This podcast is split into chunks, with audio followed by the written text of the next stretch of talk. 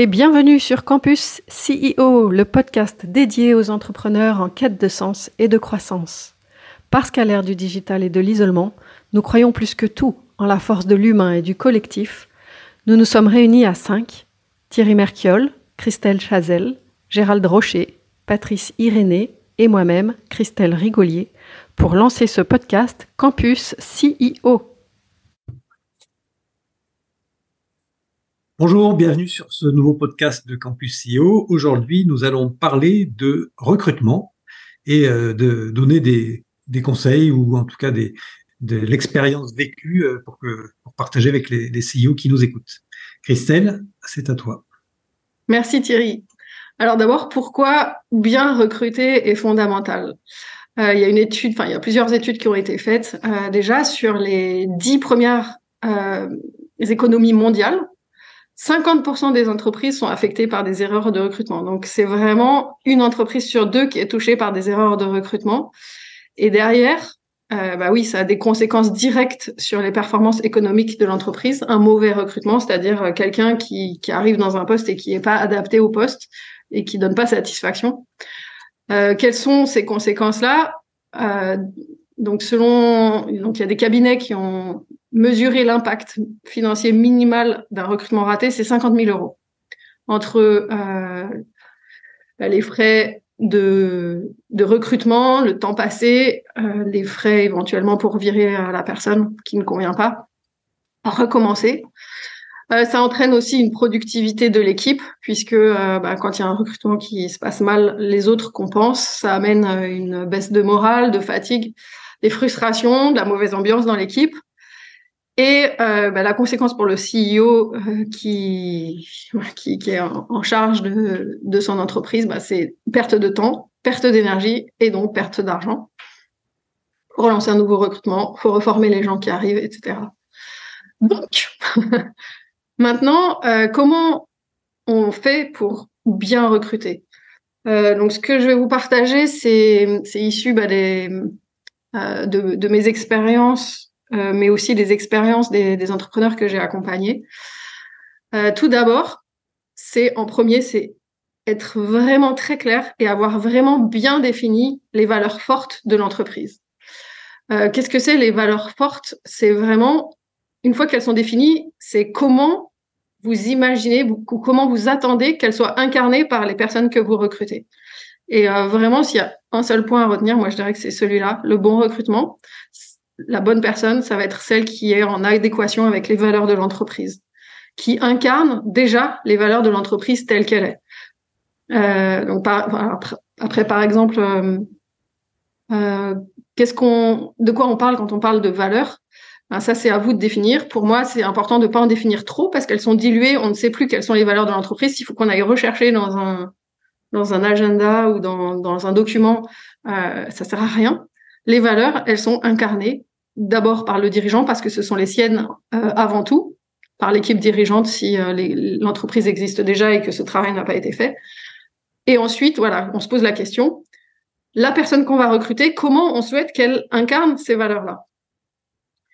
Euh, Deuxième étape, c'est vraiment de partir des besoins concrets qu'on a pour le poste attendu. Exemple, j'ai vu beaucoup d'entreprises et, là pour autant des grandes entreprises, des grands dirigeants, euh, dire ah ben je suis débordé. Euh, et donc le, le, dirigeant dit à, à ce directeur-là qui est débordé, bah tu vas prendre un adjoint.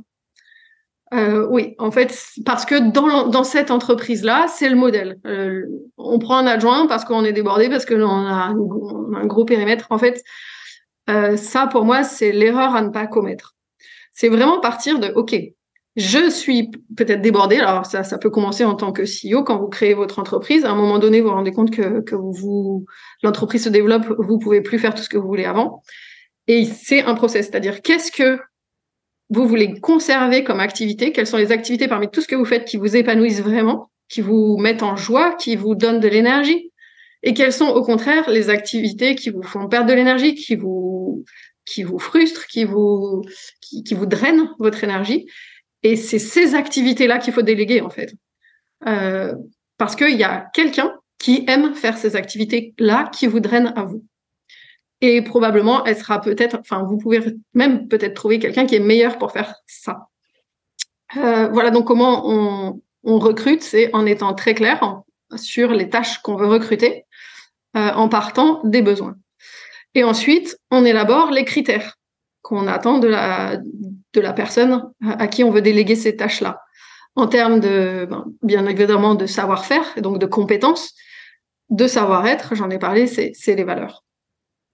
Et ensuite, quatrième étape, donc un, on définit clairement ses valeurs, deux, on définit clairement ses besoins, trois, on définit les critères en, en termes de savoir-faire et savoir-être, quatre, on rédige une offre claire qui précise tous ces points qu'on a déjà vus, donc les valeurs, euh, les, critères euh, identifiés, et aussi qui donne envie euh, à la personne de rentrer dans l'entreprise. Et donc, comment on va lui donner envie? Déjà, première étape dans l'annonce, c'est d'être très clair sur la mission de l'entreprise. Et donc, ça aussi, ça demande un travail en amont. on en a parlé dans Campus ou dans le premier épisode. Euh, voilà, être clair sur la mission, la vision et les valeurs. Euh, alors, la mission, c'est, on appelle aussi la raison d'être, hein. Parce que euh, le, le, le, candidat idéal, il a les mêmes valeurs que l'entreprise et la mission de l'entreprise, il sent que quelque part ça fait partie de la sienne aussi. Et à partir de là, vous n'aurez pas de problème de motivation. Et s'il n'est pas suffisamment compétent, c'est pas un problème parce qu'il va être motivé pour apprendre et, euh, et il va apprendre même en général vite puisque il, il se sent la motivation, elle est intrinsèque, elle vient de l'intérieur. Euh, et cinquième étape, une fois que vous avez rédigé et que vous avez des candidats, c'est faire des bonnes interviews, des bons entretiens de recrutement, de prendre le temps. Et donc, pour tous les critères que vous avez définis euh, à l'étape 3, en termes de, savoir-faire et de savoir-être, c'est de, de, de, vous donner euh, comme une petite grille et de noter sur 10 chacun de ces critères. Comment vous allez faire? Vous allez poser des questions, bien évidemment, mais aussi euh, le plus puissant, ça va être de, des mises en situation. Euh, alors, soit euh, effectivement par euh, une réelle mise en situation, par exemple, si on veut recruter quelqu'un qui, qui code, qui doit faire du développement informatique, on lui demande de développer un petit truc euh, tout, enfin tout bête, mais voilà sur du papier, hop, vas-y, écris-moi les lignes de code. alors moi, je sais que ça m'est arrivé de faire ça d'avoir peut-être euh, une dizaine de candidats qui avaient l'air sur le papier super experts, euh, parfait et tout. Et sur les dix, il y en a trois qui ne savaient même pas aligner deux lignes de code. Donc, c'est, pour dire que, oui, bah, quand les gens ils cherchent du travail, ils, ils, ils sont parfois euh, prêts à embellir les choses. Et donc, ça, c'est important de mettre en situation. Et c'est la même chose sur les valeurs.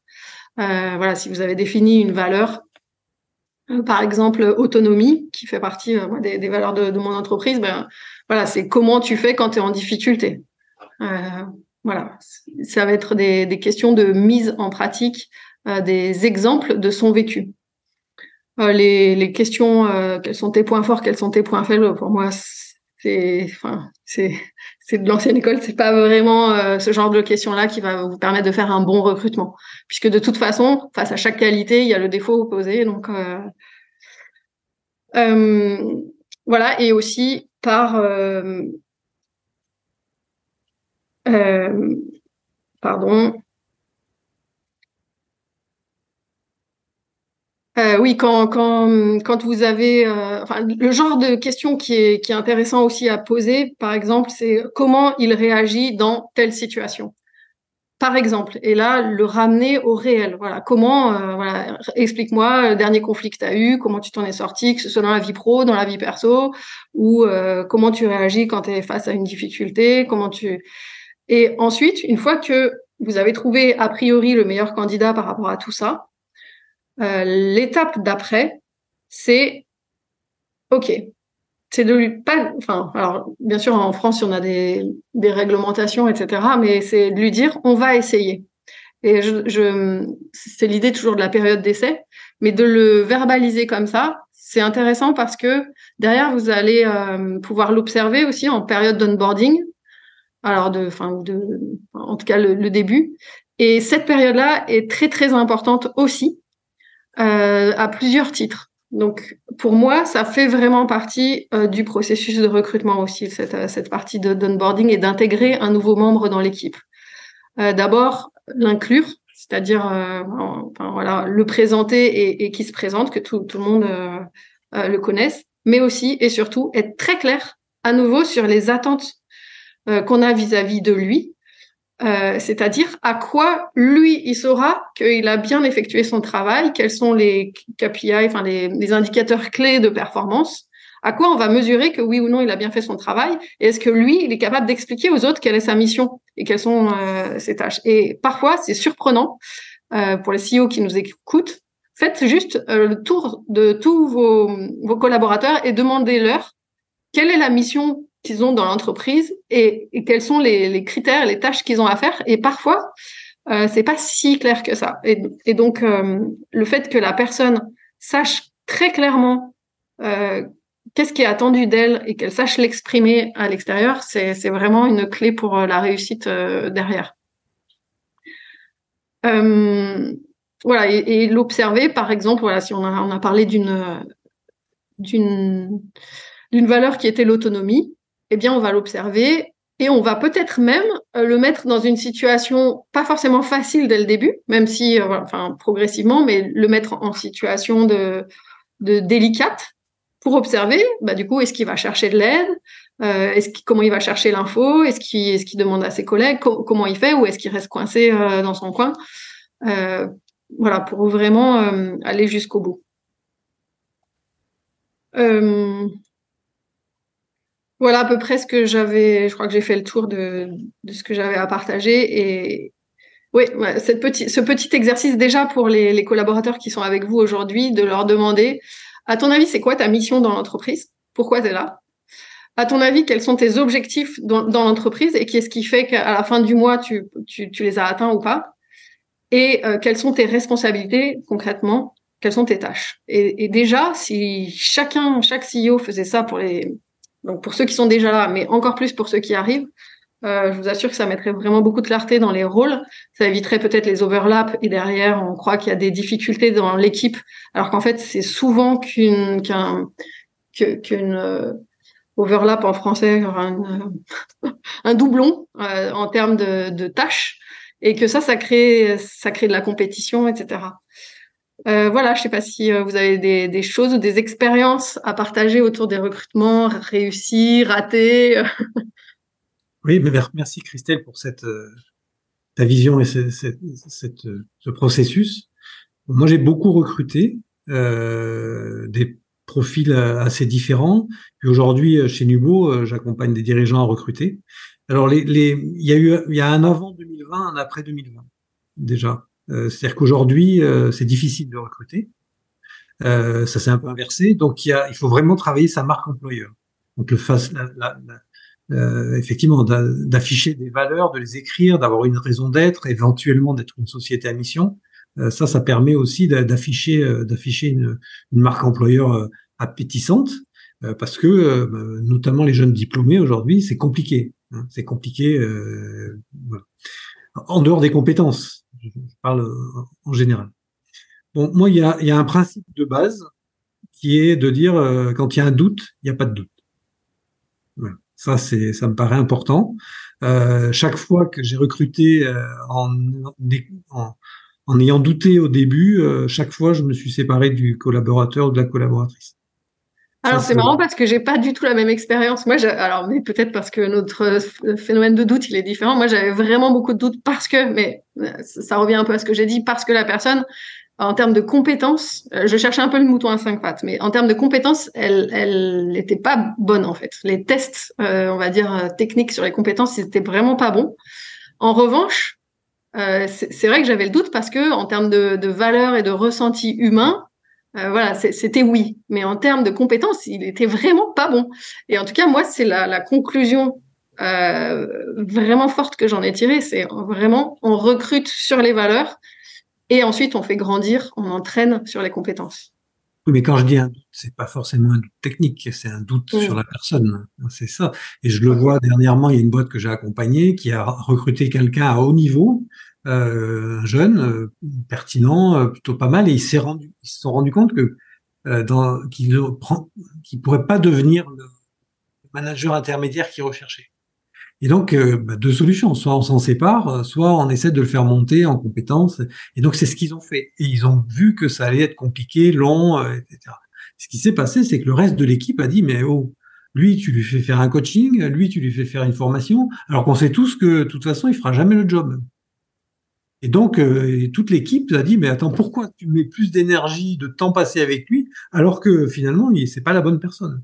Donc, euh, mets du temps avec nous plutôt, passe du temps avec nous, euh, investis sur nous plutôt que sur lui.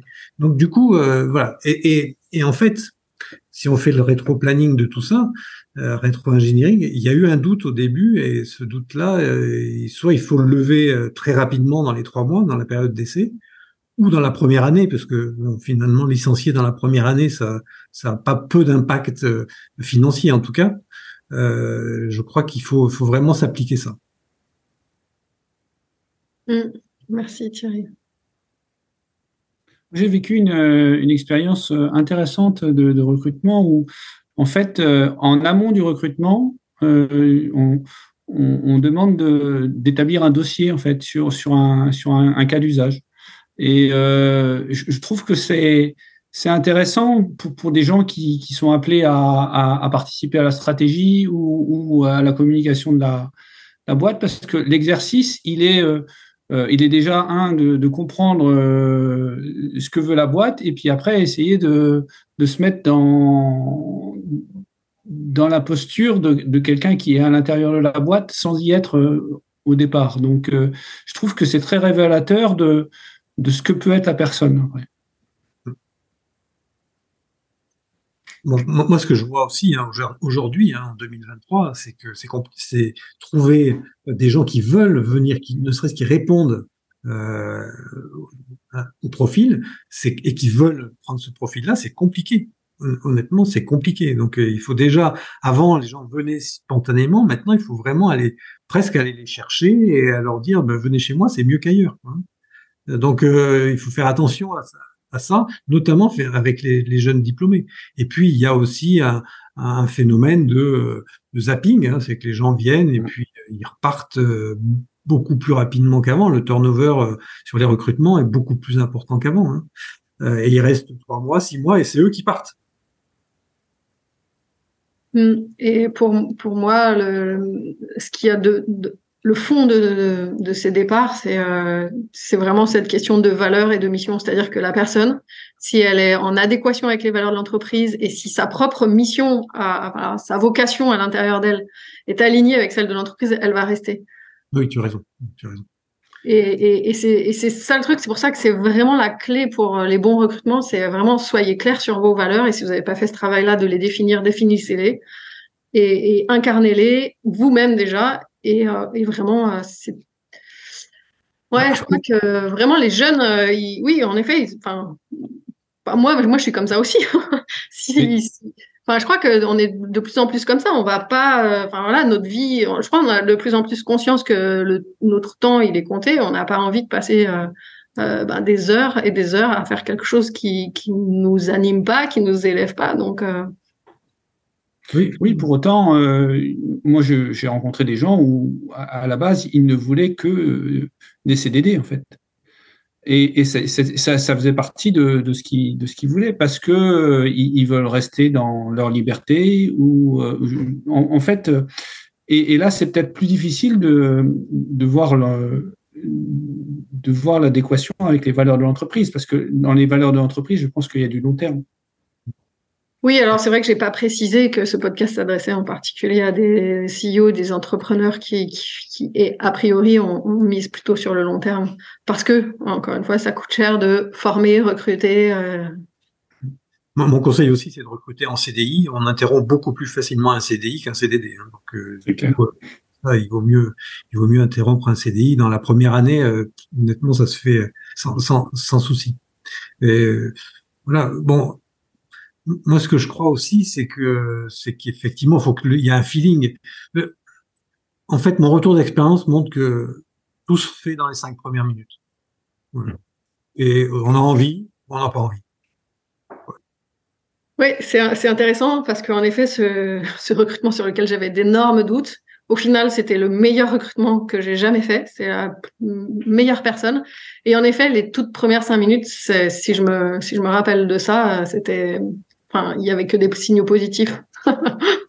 Après aussi, moi, j'ai embauché des, beaucoup de bizdev et de, commerciaux, et je trouvais que c'était difficile. Mais embaucher des développeurs, je trouve que c'est encore plus difficile. Parce que autant les commerciaux, on sait à peu près ce qui fait vibrer, euh, ce qui les intéresse, autant euh, le, un, dev, un, codeur, euh, qu'est-ce qui l'intéresse vraiment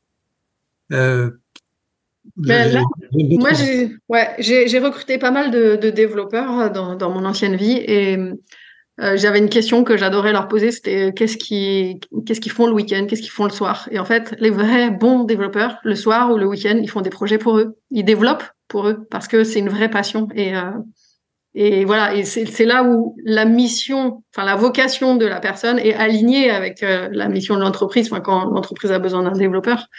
Et, je pense que les meilleurs recrutements, ce sont ceux-là. La, personne euh, elle-même, elle a envie de faire ça. Elle, fait ça dans son temps libre en fait.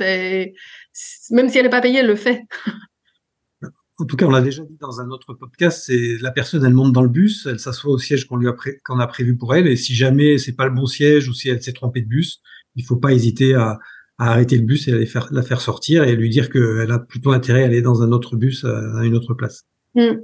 Merci de préciser ça, Thierry. C'est très très important. J'ai beaucoup en accompagnement aussi des, des CEO qui ont peur de. Ben, c'est vrai que c'est assez diabolisé hein, euh, de, de se séparer de quelqu'un dans l'entreprise et en réalité, et si c'était la meilleure décision pour l'entreprise et pour la personne aussi, parce que à la personne, ça va peut-être lui permettre de trouver un poste où elle va plus s'épanouir et puis euh, l'entreprise d'embaucher quelqu'un qui sera plus euh, adapté au poste euh, cherché. Mais c'est vrai qu'on est encore un peu attaché à bon, on recrute, voilà, si on recrute en CDI, c'est pour la vie. Ben, parfois les, parfois pas forcément. D'autres remarques? Non? Patrice, euh, Christelle, on ne vous a pas beaucoup entendu dans ce podcast.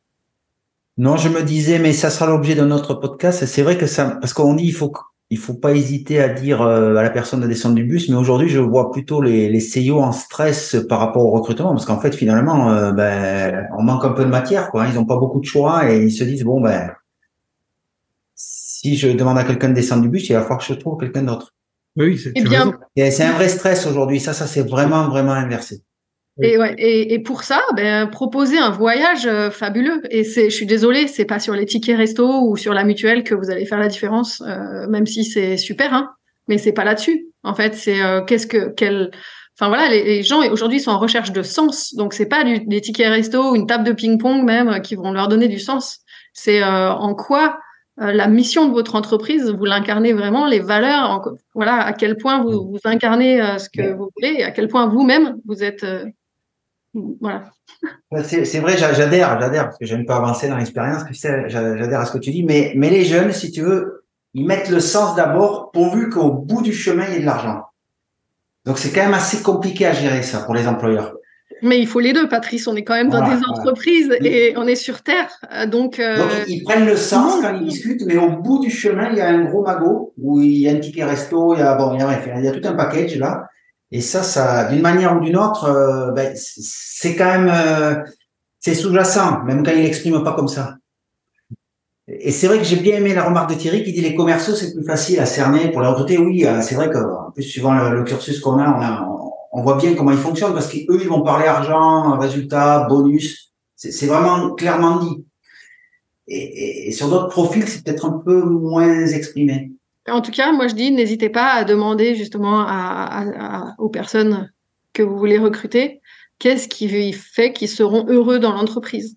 Moi, il y a une question que j'aimerais poser. Moi, vraiment, hein, parce que moi aujourd'hui, bon, moi je peux aujourd'hui, mais, en gros, est-ce que la personne viendrait travailler gratuitement?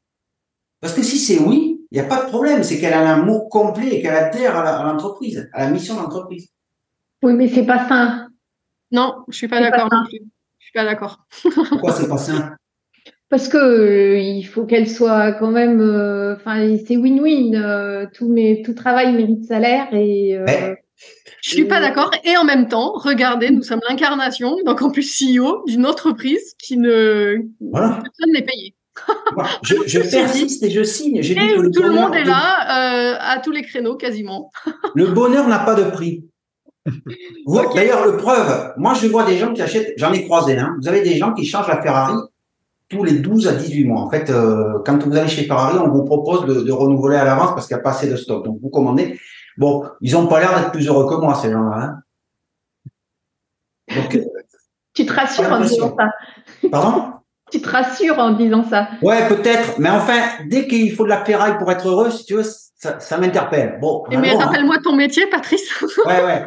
Non, mais là, je suis repenti, moi, je suis repenti. Mais en tout cas, cette histoire du sens, pour moi, elle, elle est cruciale et je crois qu'il faut quand même le sens et creuser la question de l'argent. C'est-à-dire, quelle valeur ils vont mettre dessus, dessus? Parce que j'ai vu qu'à chaque fois, ça, c'est des points de rupture.